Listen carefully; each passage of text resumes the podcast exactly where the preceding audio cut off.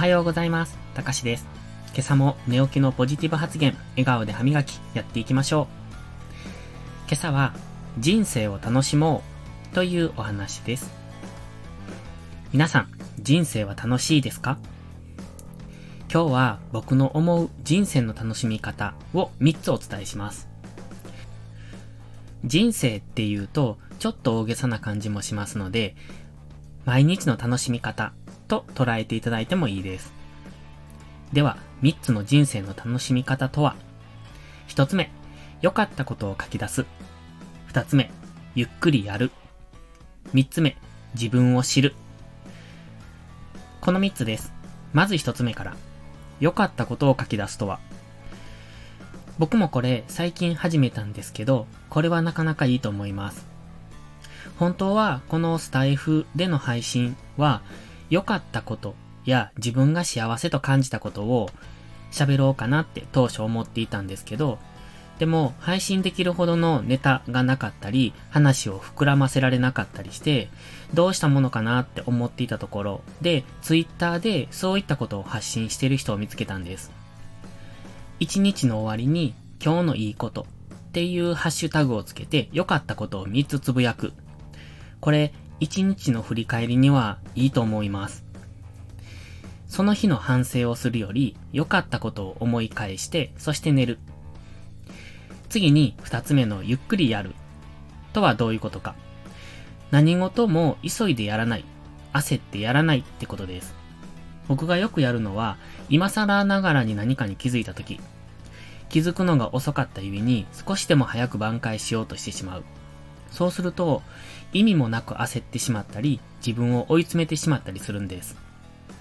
他には結果を急いでしまったりするのもそうかなって。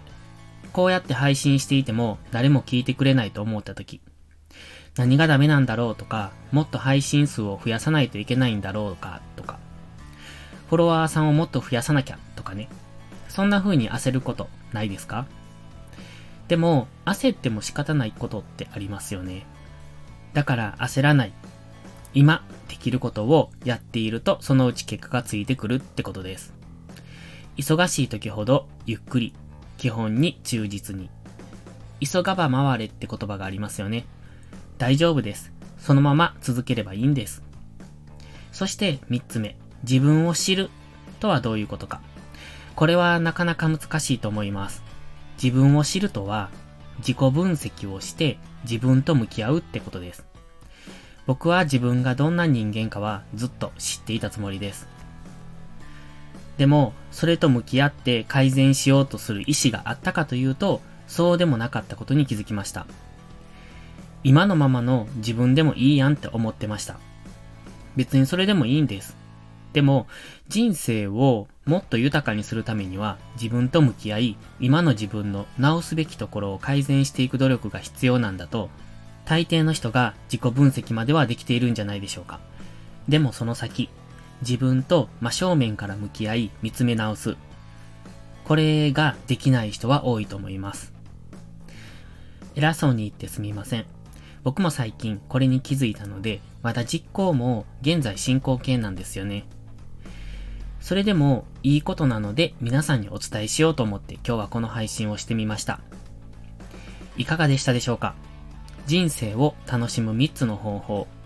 これを実践できれば今よりも人生が豊かになると僕は思っています。少なくとも僕自身はこれで変わってきていることに気づいています。信じるか信じないかはあなた次第です。僕がツイッターで時々つぶやく感謝歩行もそうですけど、こういうことを素直に信じて実行できる人とそうでない人では1年後に差が出ると思うんですよね。もちろん3年後、5年後、10年後、大きな差が開いていくと僕は信じてます。だから、いいと思ったことはすぐに実行。これ、今一番心がけていることです。1年後の自分をもっと豊かにしていきましょう。それでは、いいことから始めよう。今日も元気よくいってらっしゃい。